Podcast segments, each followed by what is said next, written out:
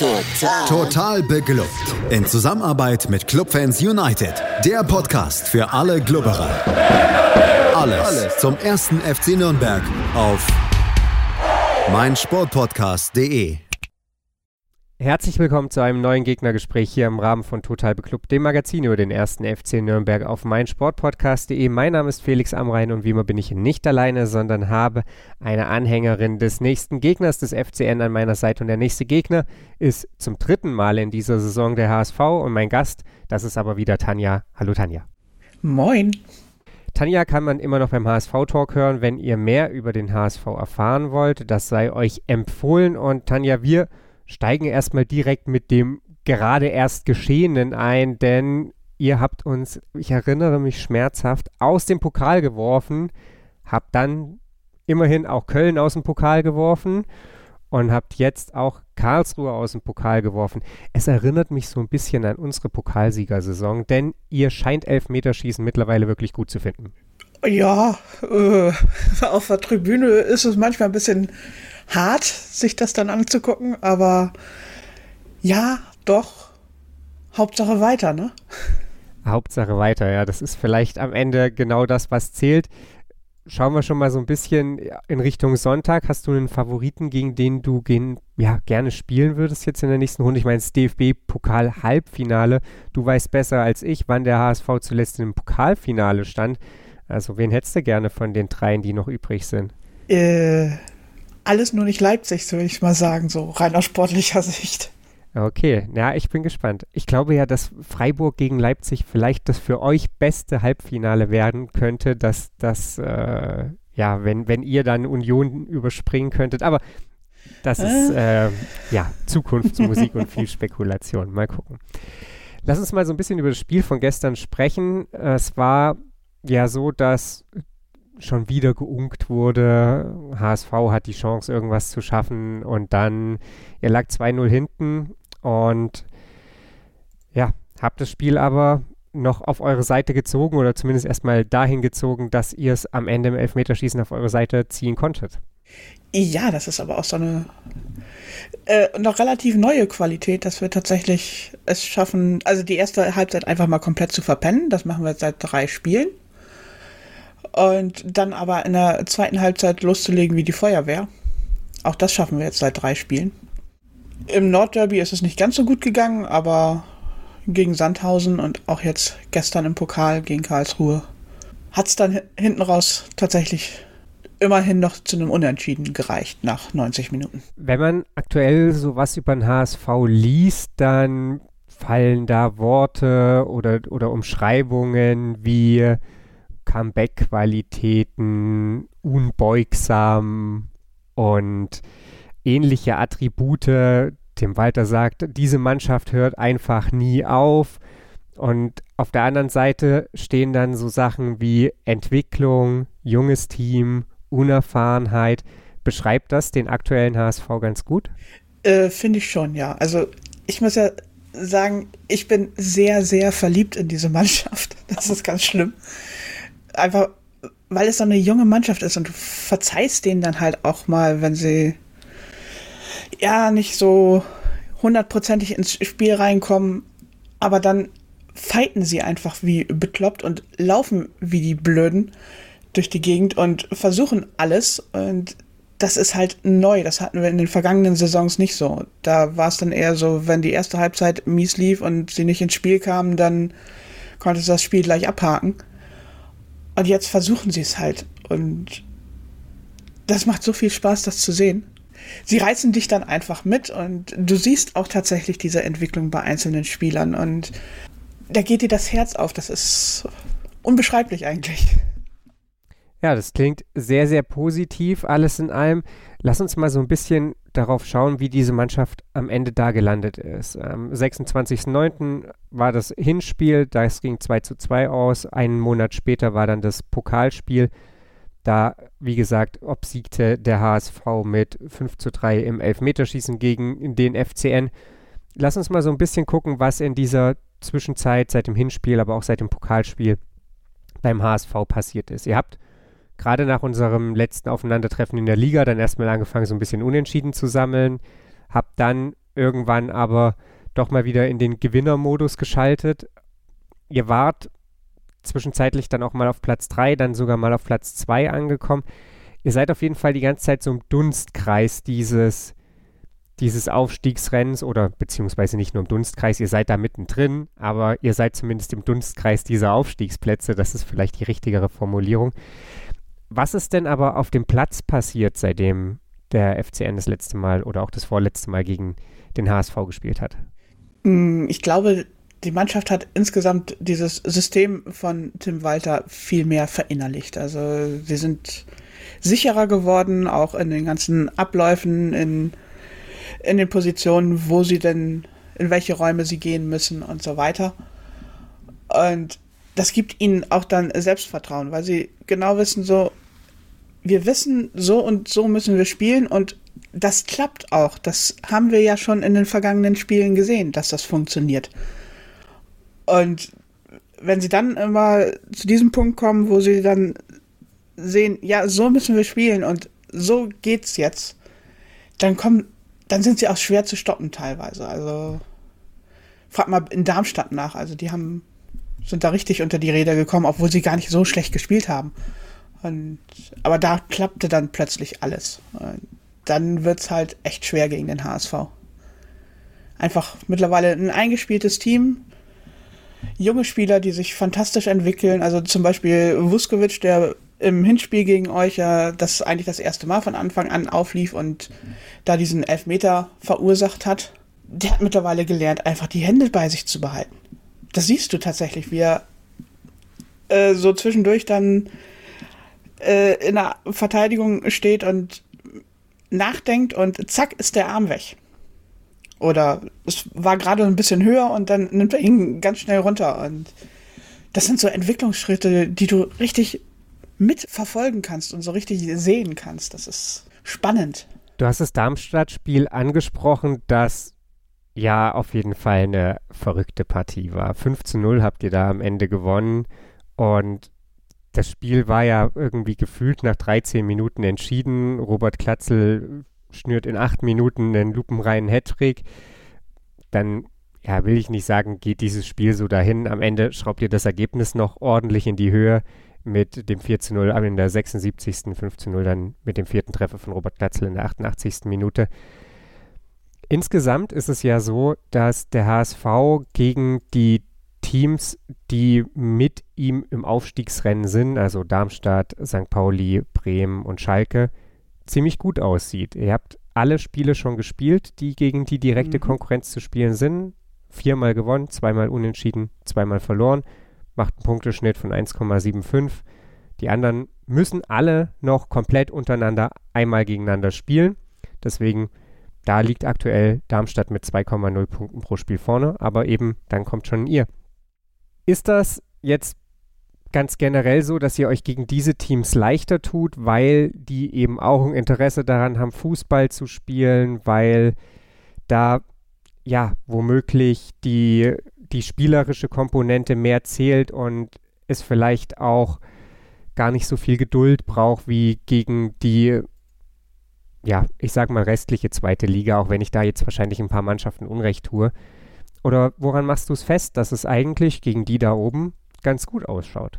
Ich glaube schon, also dass das einfach so ein bisschen Psychologie ist natürlich mit dabei und die spielen dann alle relativ offen. Also Sandhausen hat uns das Leben schwer gemacht, indem sie einfach über den ganzen Platz Manndeckung gespielt haben. Und das machen halt die Teams da oben nicht. Und dann haben wir mehr Räume und mehr Möglichkeiten, uns da auch dann draus zu befreien und unser Spiel aufzuziehen das macht das für uns ein bisschen einfacher und dann nicht die äh, Favoritenrolle unbedingt zu haben, sondern die einfach mal den Druck einfach mal so ein bisschen wegschieben zu können, es hilft natürlich auch dann wieder bei so einem jungen Team. Ich bin sehr gespannt, wie das jetzt läuft, weil du hast es ja gerade schon gesagt, wir spielen gegen die da oben gar nicht mehr und müssen jetzt irgendwie darauf vertrauen, dass die sich in einem vernünftigen Maß gegenseitig die Punkte wegnehmen und wir eigentlich alles, naja, uns zumindest keine bösen Serien, Negativserien leisten. Du sprichst schon an. Jetzt ist natürlich so ein bisschen diese Situation da, die man sowohl in die eine als auch in die andere Richtung legen kann. Klar, die werden sich definitiv ja Punkte wegnehmen, geht ja gar nicht anders. Die Frage ist nur, du hast schon angesprochen, verteilen sie es zu euren Gunsten, also holt im Zweifelsfall eben, keine Ahnung, Bremen alles gegen die anderen, dann äh, ist das ja im Zweifelsfall schon mal in eurem Sinne. Wenn Schalke mit euch marschiert, weiß ich nicht, vielleicht gar nicht so sehr in eurem Sinne. Oder ist es gar nicht so gut, weil ihr zwar das vermeintlich leichte Restprogramm habt, aber jedes Stolpern natürlich dann irgendwie da auch doppelt, doppelt schmerzt. Jeder noch so kleine Ausrutscher dir dann irgendwie besonders wehtut, weil du eben nicht mehr die Chance hast, das in dem direkten Duell wieder auszubügeln. Genau, du hast es nicht mehr so richtig selber in der Hand, zumindest gefühlt. Klar, du hast es in der Hand, deine eigenen Spiele positiv zu gestalten und die da oben, die anderen nehmen sich gegenseitig die Punkte weg, alles super. Aber du hast halt nicht die Möglichkeit, so direkt dann einzugreifen, was weiß ich, Darmstadt nochmal wegzuhauen oder so. Und ja, es ist so ein bisschen kritisch. Ich meine, wenn man die vergangenen Jahre mit dem HSV in der zweiten Liga erlebt hat, dann weiß man, dass die Rückrunde nicht unbedingt unsere Stärke ist. Ich habe heute irgendwie so einen statistischen Fakt gelesen, dass der HSV es bisher in seinen drei Saisons in der zweiten Liga nicht geschafft hat, ein einziges Spiel im April zu gewinnen. Also, das macht einen dann doch so ein bisschen nervös, auch wenn man natürlich jedes Jahr wieder hofft, also jetzt ist die Mannschaft eigentlich so gefestigt und jetzt kommen sie dagegen an und sie haben nicht mehr so diese ganz große Drucksituation, weil Werder und Schalke haben deutlich mehr Druck und da hofft man so ein bisschen drauf, aber man weiß es halt auch nicht. Es ist immer noch der HSV und. Äh?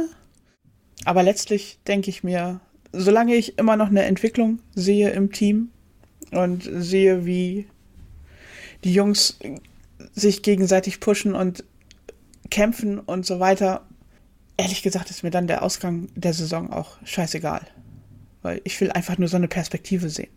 Die Gegner im April sind Paderborn, Kiel, Karlsruhe, Regensburg und Ingolstadt. Bis ich Ingolstadt gelesen habe, dachte ich, ja, könnte natürlich irgendwie gar nicht so gut laufen. Aber Ingolstadt am 32. Spieltag, da ist entweder schon alles egal und dann wird es ein Sommerkick und dann gewinnt ihr wahrscheinlich. Aber ja, mal gucken.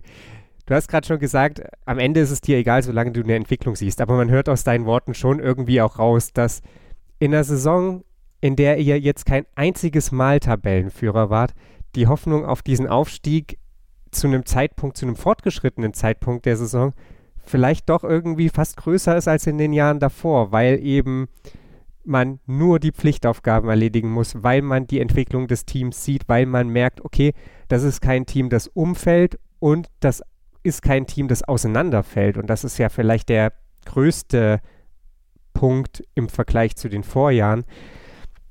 Wenn du ganz ehrlich in dich hineinhorchst, wie, wie viel Hoffnung auf den Aufstieg ist da da? Ah, so, weiß ich nicht, so ein bisschen 50-50 hofft man ja schon. Also, dass man immer noch in Schlagdistanz bleibt und da irgendwie immer noch bis zum Ende ein Wörtchen mitreden kann. Und ja, vielleicht reicht es am Ende. Also schwer zu sagen. Und wenn es nicht reicht, wer darf weniger aufsteigen, St. Pauli oder Bremen? Äh, ich werde, wäre dann ja irgendwie für Darmstadt und Schalke. so ganz uneigensinnig. Belassen wir das mal dabei. Eine Person, die irgendwie auch noch mal so ein Stück weit, finde ich, für diese Entwicklung der Mannschaft steht, ist irgendwie Robert Klatzel, der, glaube ich, auch in HSV-Kreisen durchaus auch kritisch beäugt wurde, der nach 16 Spieltagen bei, ich glaube, sechs Toren stand, was jetzt keine Katastrophe ist, aber natürlich nicht in den Sphären von, keine Ahnung, Guido Burgstaller oder eben Simon Terodde und wie sie alle heißen waren. Aber seit dem 17. Spieltag hat sich das natürlich auch ein Stück weit durch dieses Darmstadt-Spiel, das halt einfach gleich mal vier Tore auf die Habenseite brachte, geändert. Aber er hat zweifach gegen Rostock getroffen, er hat beim 1 zu 1 gegen Schalke getroffen, er hat beim 1 1 gegen Dresden getroffen, er hat jetzt bei der Niederlage gegen Werder getroffen. Ist das vielleicht der Profiteur schlechthin davon, dass es jetzt im System oder dass das System von Tim Walter besser in der Mannschaft angekommen ist? Oder ist es einfach so, dass er ja seine Chancen besser nutzt, als es über weite Strecken der Hinrunde der Fall war? Ich glaube auch, dass Robert Latzel selber besser im System angekommen ist. Also du hast es zu, zum Beginn der Saison, also eigentlich fast die Hinrunde über gemerkt, dass er sich viel mehr hat fallen lassen und dann versucht hat, er aus dem Mittelfeld so ein bisschen auch die Fäden zu ziehen und dann fehlte er natürlich vorne in der Spitze, weil als einzige Spitze äh, ist das dumm, wenn du dann im irgendwo im Mittelfeld rumrennst und keine Anspielstation in dem Augenblick bist er macht das mittlerweile richtig gut. Also er macht Bälle fest und verteilt die dann auch so rund um 16er, geht immer noch zwischendurch mal zurück ins Mittelfeld und holt sich da Bälle. Alles gut, aber meistens konzentriert er sich auf das, was er tatsächlich machen soll und steht dann vorne vernünftig rum und weiß auch jetzt mittlerweile so, wie er laufen muss und deswegen funktioniert das jetzt auch einfach besser. Er ist berechenbarer geworden und zumindest für seine Mitspieler, sodass die ihn dann besser erreichen und er dann auch in bessere Situationen reinkommt und deswegen auch dann entsprechend trifft. Aber du hast recht, äh, zum so rund um den 5, 15., 16. Spieltag war die Fanstimmung schon teilweise in Richtung Chancentod was ich dann auch immer schon übertrieben fand. Und wir machen uns jetzt mittlerweile den Witz draus. Wir haben damals immer gesagt, ah, irgendwann wird der Glatzel sich auch wieder belohnen für seine ganze Arbeit, weil er, er hat auch die Hinrunde über wahnsinnig viel dann für die Mannschaft getan. Und dann, jetzt machen wir regelmäßig unsere Witze darüber, wenn er irgendwie gegen Darmstadt viermal trifft. Jetzt belohnt er sich wieder. Auf jeden Fall Neuigkeiten, die man, glaube ich, beim FCN nicht so richtig gerne hört, wenn man daran denkt, dass er ja im Hinspiel auch schon zweimal getroffen hat. Aber sei es drum. Was erwartest du denn für eine Partie am Samstagabend? Oh, schwierig. Ich kann euch so schlecht einschätzen. Ne? Ihr sei, seid ja so äh, ein bisschen wechselhaft zuletzt in euren Leistungen und das ist eine nette Umschreibung, ja. Also finde ich ein bisschen schwierig. Ich weiß nicht, wie defensiv ihr auftreten wollt oder ob ihr dagegen halten wollt. Aber eigentlich so, die bisherigen Spiele, sowohl das Hinspiel als auch das Pokalspiel, die waren ja eigentlich ganz gut anzusehen. Von daher gehe ich mal davon aus, dass es so ähnlich laufen wird. Ist das was, was eben mit der Entwicklung, über die wir gesprochen haben, dem HSV sogar in die Karten spielen würde, wenn Nürnberg auch wieder wirklich am Spiel teilnimmt, einfach weil eben, wir haben darüber geredet, Robert Klatzel mehr Strafraumstürmer geworden, allgemein die Mannschaft gefestigter im System, noch spielfreudiger. Äh, auch wenn ich mich eben an dieses Hinspiel erinnere, da war es ja anders als im Pokal so, dass ihr phasenweise dieses Spiel schon sehr bestimmt habt und diese Führung damals durchaus auch glücklich war auf der Kehrseite steht, dass ich erinnere mich an eine Aussage von Andreas, viele Grüße an dieser Stelle, keine Ahnung, wie der HSV dieses Spiel gewonnen hat zum Pokalfinale, äh, zum Pokalspiel, nicht Pokalfinale. ja, aber wenn, wenn wir jetzt alles so ein bisschen zusammenzählen, was wir gerade besprochen haben, fühlt sich für mich schon so an, als wäre der HSV der Favorit in diesem Spiel. Für mich fühlt es sich so an, als würden wir unser zwölftes Unentschieden in dieser Saison einsammeln. Das kann natürlich auch sein. ist es am Ende dann so, dass, ich meine, wenn wir auch da nochmal so ein bisschen einfach nur auf die harten Fakten gucken, das ist ja eigentlich schon, schon bemerkenswert. Der HSV ist das defensiv beste Team mit 24 Gegentoren. Man hat die beste Tordifferenz und in einem Aufstiegskampf nahezu gleichwertige Offensive mit allen anderen. Also ihr habt 44 Tore geschossen, das beste Team ist Darmstadt mit 49, die anderen liegen dazwischen. Ihr habt nur dreimal von 24 Spielen, das muss man sich halt einfach vor Augen führen, verloren. Das alles klingt verdammt nach Aufstieg. Und dann steht da so eine Zahl und die heißt elf Unentschieden. Also ihr habt fast die ja. Hälfte eurer Spiele nicht gewinnen können. Ist das tatsächlich das größte Manko, dass ihr so enge Spiele manchmal nicht auf eure Seite ziehen könnt? Ich denke schon. Also es war vor allen Dingen in der Hinrunde waren da einige Spiele dabei, wo es wirklich fies dahingeschenkte zwei Punkte waren, die wir dann mit diesen Unentschieden einfach hergegeben haben. wo wir wirklich spielbestimmt waren und uns dann eine Unkonzentriertheit geleistet haben und da dann der Ausgleich fiel. Ist halt, junge Mannschaft muss lernen. Ich hoffe, dass sie das jetzt immer besser hinkriegen und dann noch weniger Gegentore kassieren und mehr Siege einfach bei rausspringen. Ich bin auf jeden Fall gespannt, wie es weitergeht beim HSV. Erstmal natürlich am Samstagabend und dann auch in den kommenden Partien. Solche Spiele, die fiese Unentschieden waren. Da gibt es ja dann gleich zwei in der Folge. Erzgebirge Aue und Fortuna Düsseldorf. Beide 1 zu 1 ausgegangen in der Hinrunde. Mal gucken, wie es jetzt dieses Mal wird. Vielen Dank, Tanja. Wir hören uns gleich hier nochmal wieder, beziehungsweise ihr hört dann vor allem erstmal Markus Schulz. Der hat euch nämlich wieder ein Klassiker aus der Geschichte beider Vereine mitgebracht. Welcher das ist, das hört ihr gleich hier auf meinsportpodcast.de. Schatz, ich bin neu verliebt. Was? Da drüben. Das ist er. Aber das ist ein Auto. Ja, eben. Mit ihm habe ich alles richtig gemacht. Wunschauto einfach kaufen, verkaufen oder leasen. Bei Autoscout24. Alles richtig gemacht. Wie baut man eine harmonische Beziehung zu seinem Hund auf? Puh, gar nicht so leicht. Und deshalb frage ich nach, wie es anderen Hundeeltern gelingt, beziehungsweise wie die daran arbeiten. Bei Iswas Dog reden wir dann drüber. Alle 14 Tage neu mit mir, Malte Asmus und unserer Expertin für eine harmonische Mensch-Hund-Beziehung, Melanie Lippisch. Ist was, Dog? Mit Malte Asmus. Überall, wo es Podcasts gibt. Saison 1981-82.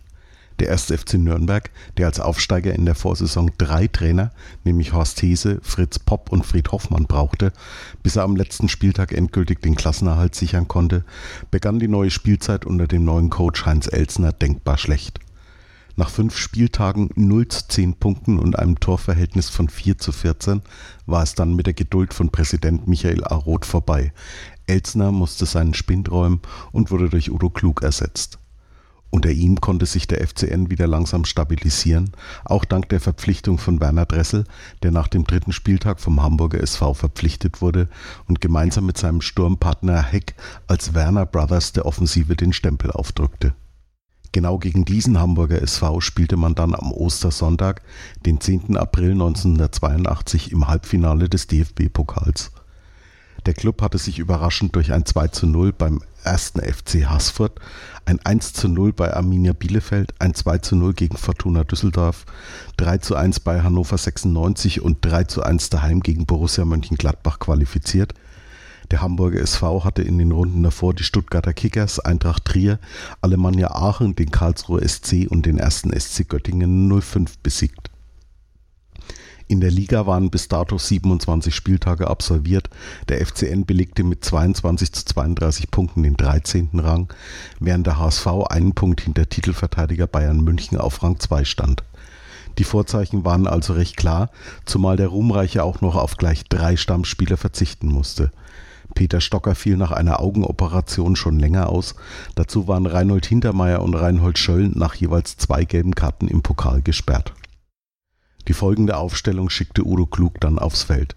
Im Tor Rudi Kargus gegen seinen ehemaligen Verein, Libero Horst Weirich, Vorstopper Alois Reinhardt, Außenverteidiger Jürgen Teuber und Reinhard Brendel.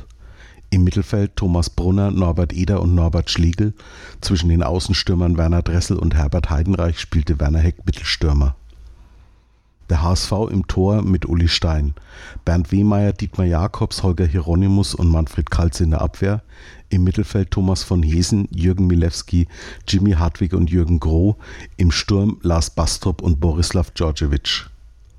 Horst Rubisch wurde von Trainer Ernst Happel erst einmal auf der Bank gelassen.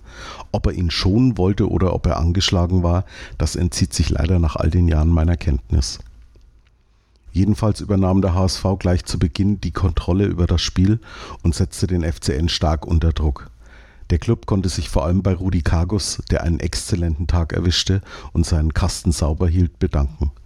Dazu war auch das Aluminium auf der fränkischen Seite, denn in der 25. Minute rettete die Latte gegen einen Schuss von Holger Hieronymus, in Minute 40 traf Jürgen Milewski den Pfosten. Zur Halbzeit wechselte Ernst Happel, er brachte Horst Rubisch für Thomas von Hesen. Doch plötzlich besann sich der FCN seiner Stärken und fand immer besser ins Spiel. Als Jürgen Teuber bei einem seiner Vorstöße in den gegnerischen Strafraum in der 58. Minute von Manfred Kaltz nur durch ein Foulspiel zu bremsen war, übernahm wieder einmal Horst Weirich die Verantwortung und versenkte den Strafstoß zur 1 zu 0 Führung. Kurz darauf rettete dann erneut Rudi Kargus brillant gegen Horst Rubisch und verhinderte so den Ausgleich. Die Vorentscheidung fiel schließlich in der 68. Minute. Herbert Heidenreich überlief Manfred Kaltz, seine Flanke vors Tor fand den mitgelaufenen Thomas Brunner, der überlegt zum 2 zu 0 einköpfte. Danach war der Widerstand der Hanseaten gebrochen. Heidenreich traf nach 71 Minuten noch den Pfosten, den Nachschuss setzte Werner Dressel aus sechs Metern über das Tor. Äußerst bemerkenswert auch, dass Trainer Udo Klug keinen einzigen Wechsel vornahm, nicht einmal um Zeit von der Uhr zu nehmen. Doch es sollte auch nichts mehr anbrennen. Es blieb beim 2-0 Sieg des ersten FC Nürnberg, der damit das Traumfinale Bayern gegen den HSV verhinderte. Der HSV konnte sich damit trösten, dass er die Bayern noch abfing und seine fünfte deutsche Meisterschaft feiern konnte. Der FCN belegte am Ende der Saison Rang 13, vorher aber fand natürlich noch das Endspiel um den DFB-Pokal statt. Es sollte am 1. Mai 1982 im Frankfurter Waldstadion eines der denkwürdigsten Endspiele in diesem Wettbewerb werden, leider ohne Happy End für den Club. Aber das, das ist wieder eine andere Geschichte. Wenn ich Markus Schulze zuhöre, weiß ich gar nicht so richtig, was ich mir mehr wünschen soll. Ein Ende der Serienmeisterschaft des FC Bayern oder einen furiosen Sieg des FCN über den HSV. Spaß beiseite, weiß ich natürlich doch. Das war's mit Total Beklubbt für diese Woche. Wenn ihr mehr von uns hören wollt, dann abonniert den Podcast, folgt uns auf den sozialen Medien, Twitter, Instagram oder Facebook. Und nächste Woche sprechen wir dann natürlich wieder über den Club. Wir sprechen über das Spiel der Männer gegen den HSV. Am Samstagabend findet das statt. Und am Sonntag um 14 Uhr, da spielen die Club Frauen auswärts bei Eintracht Frankfurt 2. Mal gucken, wie das Spiel dann ausgeht. Im Hinspiel gab es da ein 0-0. Mal schauen, ob sie es dieses Mal auf ihre Seite ziehen können. Das alles hört ihr nächste Woche bei uns hier bei Total Beklubbt auf meinsportpodcast.de. Bis dahin, bleibt uns treu und vor allem bleibt gesund. Schatz, ich bin neu verliebt. Was? Drüben. Das ist er. Aber das ist ein Auto. Ja, eben. Mit ihm habe ich alles richtig gemacht. Wunschauto einfach kaufen, verkaufen oder leasen. Bei Autoscout24. Alles richtig gemacht. Total. Total beglückt. In Zusammenarbeit mit Clubfans United. Der Podcast für alle Glubberer. Alles, Alles zum ersten FC Nürnberg auf meinsportpodcast.de. Schatz, ich bin neu verliebt. Was? Da drüben. Das ist er. Aber das ist ein Auto. Ja, eben. Mit ihm habe ich alles richtig gemacht. Wunschauto einfach kaufen, verkaufen oder leasen. Bei Autoscout24. Alles richtig gemacht.